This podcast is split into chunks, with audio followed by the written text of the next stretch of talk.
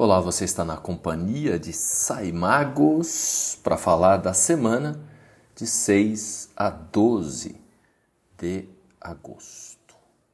Nesta semana, nós temos aí a lua circulando por Áries no domingo, na segunda-feira ingressa em Touro logo na madrugada, às 3h35, depois vai para Gêmeos e fecha a semana em Câncer. Uma semana para estabilizar o nosso valor, os nossos valores. E o valor maior que a gente tem é nós. Então eu convido você a dedicar alguns minutos agora a se dar conta de si aqui, você com você. A gente não consegue ficar um minuto parado. Muitas vezes, os professores, os mestres, os gurus, os psicólogos falam que a gente precisa ir lá para dentro de nós ou lá para o alto. Mas, na verdade, o que a gente precisa mesmo, a gente não precisa fazer nada disso. Claro que tudo isso ajuda. Mas se a gente conseguisse parar e ficar sem fazer absolutamente nada por uns três minutos por dia, não digo mais. Imagina você, tenta fazer isso agora, nesse momento. Talvez agora você consiga. Deixa o celular, desliga a televisão, para o carro onde quer que você esteja, e simplesmente senta e desliga aqui também bate-papo comigo. Depois você volta. E aí você dedica três minutos para ficar em silêncio absoluto, sem mexer nenhuma parte do corpo, apenas prestando atenção a sua respiração e se vier qualquer pensamento, você vai lá e observa aquele pensamento. Experimenta fazer isso por três minutos. É algo muito difícil, pois a gente o tempo inteiro fica passando o dedo na tela, pegando um livro, liga, desliga a televisão, sai para aqui, para colar não é?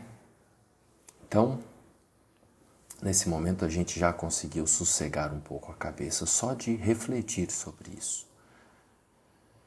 Então, a respiração é a âncora principal, se dê conta de você agora, se dê conta de que a vida percorre o seu corpo, o seu ser. Nesse momento a lua está minguando o auge da míngua da lua é a partir do dia 8 em touro, em que ela vai perder, perder luminosidade até se encontrar com o sol, que é a lua nova, no dia 16. Então é um tempo mais reflexivo. Como a lua estará em touro, grande parte da semana, em gêmeos, a mensagem principal é definitivamente aprender, gêmeos, a dar valor, touro, a nós mesmos, leão. Então, esses quatro signos do zodíaco, Áries, Touro, ou melhor, começando por Touro, pois a lua né, na segunda-feira já estará em touro. Então, touro, gêmeos, câncer e leão, que é a base estrutural da astrologia, do mapa astral, esses quatro signos estão em operação esta semana, pedindo que a gente aprenda a estruturar o nosso amor próprio. E aí a quadratura no começo da semana entre o Sol e Júpiter, então o Sol em Leão, Júpiter em Touro, reforça esse tema da gente estruturar o valor que nós damos principalmente para a gente mesmo. Outro aspecto importante esta semana é a quadratura entre Vênus e Urano, em que a gente né, em algum momento pode ser aí surpreendido, principalmente quem não se valoriza.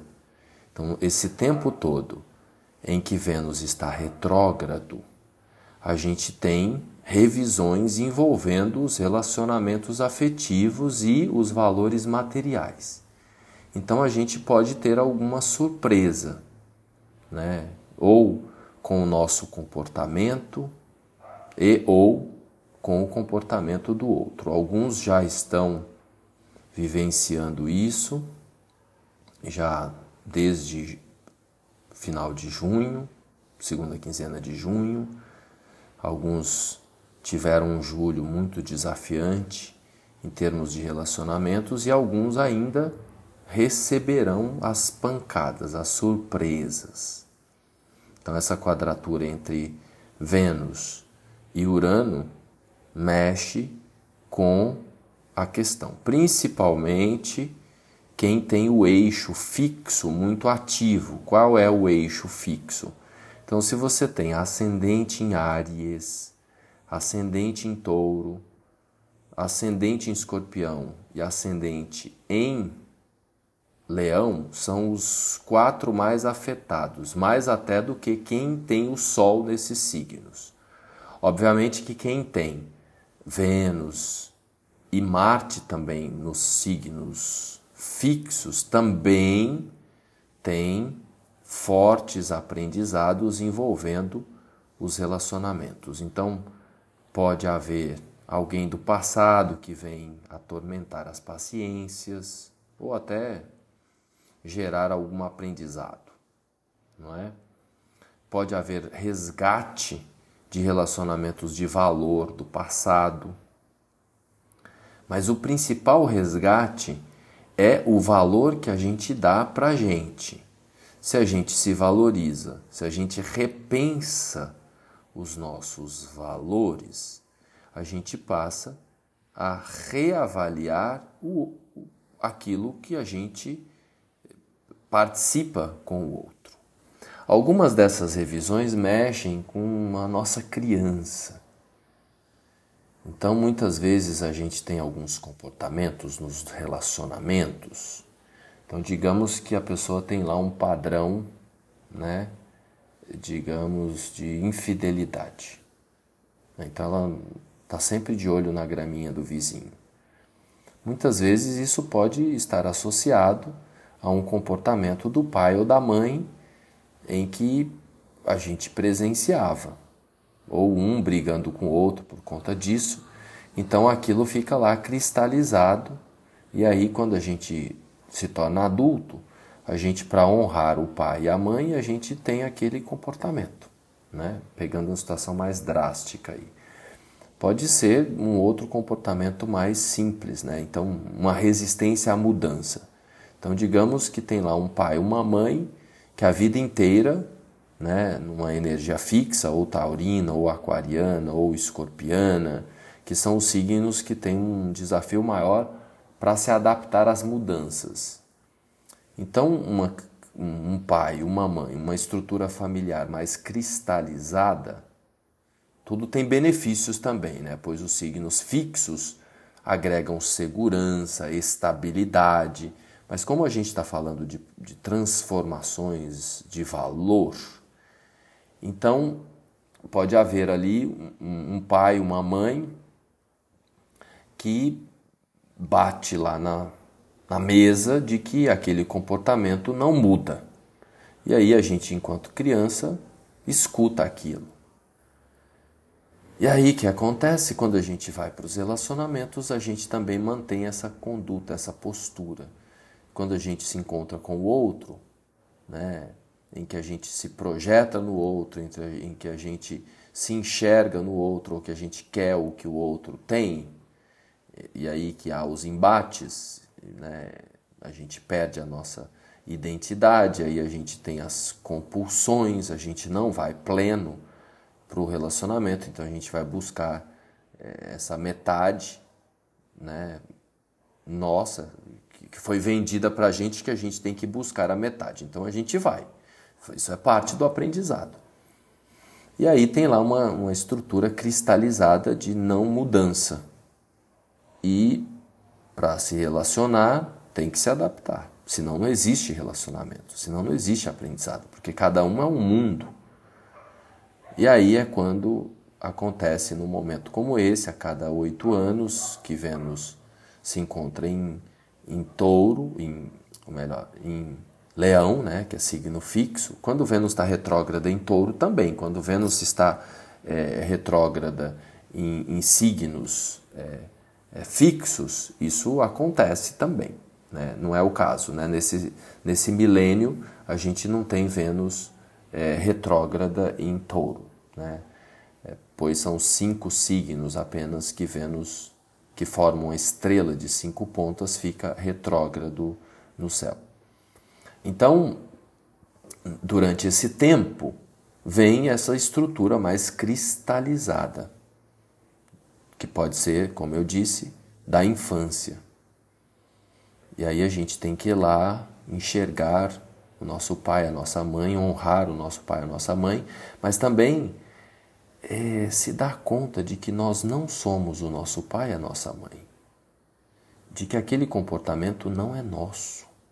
A gente está levando aquilo, mas aquilo não é nosso, porque nós somos uma outra pessoa, não é? Com outros valores, com outros princípios, é um outro ser. Nós somos, cada um é único, cada um é uma entidade perfeita, né? Mas a gente traz esses aprendizados do passado. Então, nesse momento, né, pode acontecer isso principalmente para quem tem muito forte os signos fixos no mapa. Mercúrio, é, nesta semana, faz um trígono com Júpiter. E aí está o benefício. Então, para muitos de nós, há a possibilidade de adaptabilidade.